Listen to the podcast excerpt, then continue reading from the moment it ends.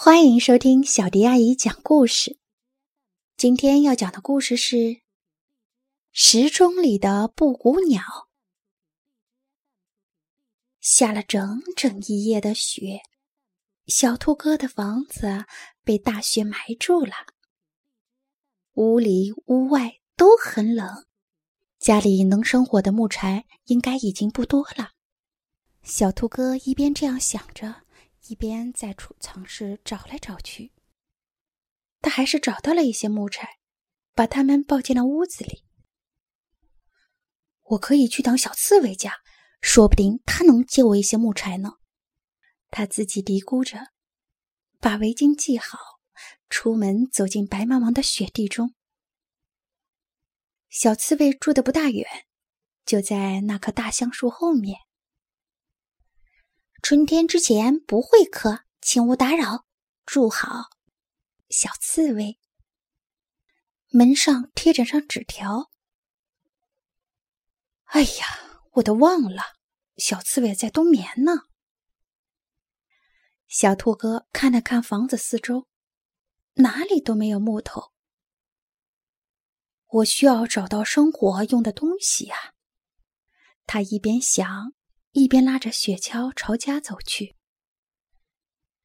咦，路边有一棵桦树，我可以用它来生火。小兔哥想：“我现在就回家取锯子和斧头去。”在阁楼上，他找到祖父留下的锯子，又在屋外的小房子里取了斧头，然后他就出发前往桦树生长的地方。小兔哥锯啊锯，锯啊锯，然后用尽全部的力气一推，嘎吱，哐当。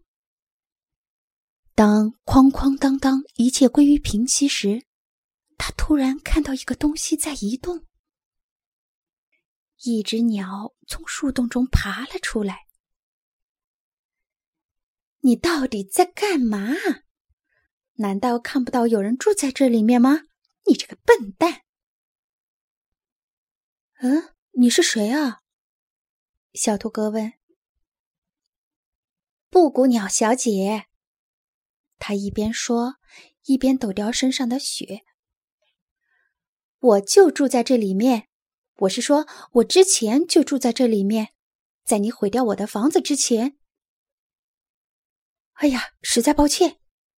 小兔哥非常不好意思，我不知道这个老桦树里还有人住，真的很抱歉。你确实应该感到歉疚，你不能就这样随便砍掉别人的房子。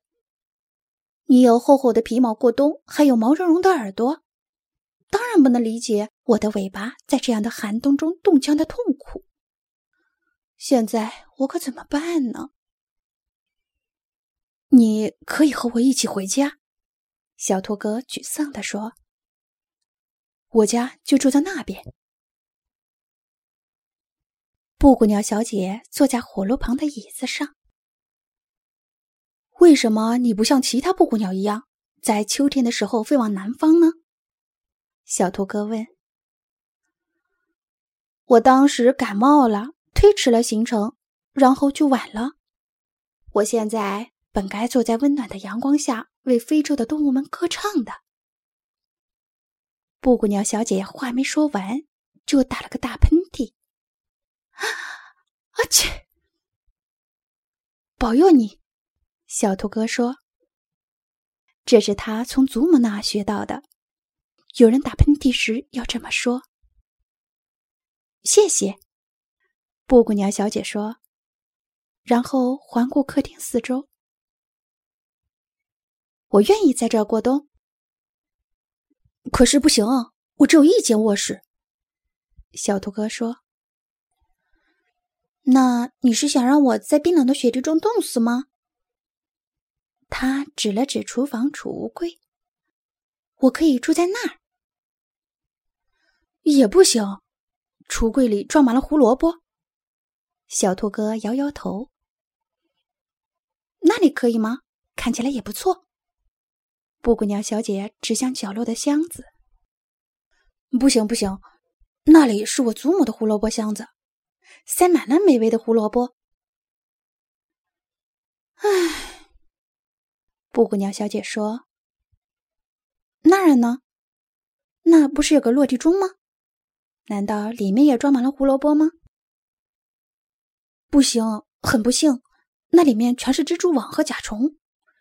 这个钟表已经停摆了很多年了。小兔哥说。现在将有只真真正正的布谷鸟入住了。布谷鸟小姐兴奋地说：“我要飞进去喽！”布谷鸟小姐在落地钟内部吸尘、清洗，然后把所有的东西都搬了进去，最后自己也住进去了。然后他接管了那个已经停摆的大落地钟的报时工作。五点的时候，他把脖子伸出来，叫着：“布谷，布谷，布谷，布谷，布谷。”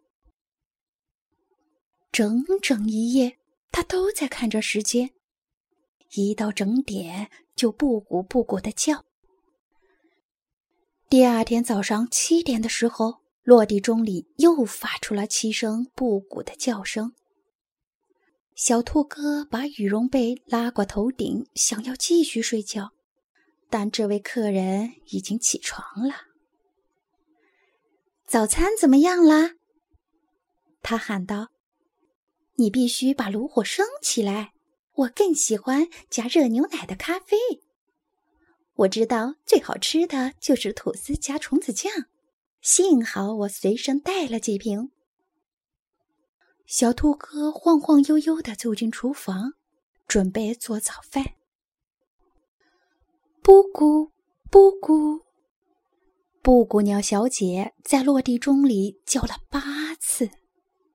小兔哥绝望地耷拉着耳朵：“你就不能不在夜里布谷布谷的叫吗？我都没法睡觉了。”不行，我必须得叫。布谷鸟小姐说。这一周剩下的日子里，小兔哥太累了，在这睡了一会儿，在那睡了一会儿，但是都只有一会儿。要是小刺猬在就好了，他心想。他下定决心要找到让布谷鸟小姐搬走的办法。晚饭后，布谷鸟小姐像往常一样拿出自己的画具，在鸡蛋上画画。她在蛋上分别画了蓝冠山雀、大山雀和黑尾蜡嘴雀，看起来栩栩如生。小兔哥问他能不能画一根胡萝卜，好让他躺在床上睡不着的时候可以看到点好看的东西，饱饱眼福。不行，咱们现在应该欣赏一下我的相册。布谷鸟小姐说。他把话剧推到一边，指着相册讲啊讲。小兔哥的眼睛慢慢的闭上了，他睡着了，梦见了大大的非洲巨型萝卜。好啦，上集就讲到这儿。关注微信公众号“小迪阿姨讲故事”，你就可以听到更多好听的故事啦。接下来。我们来一段好听的音乐吧。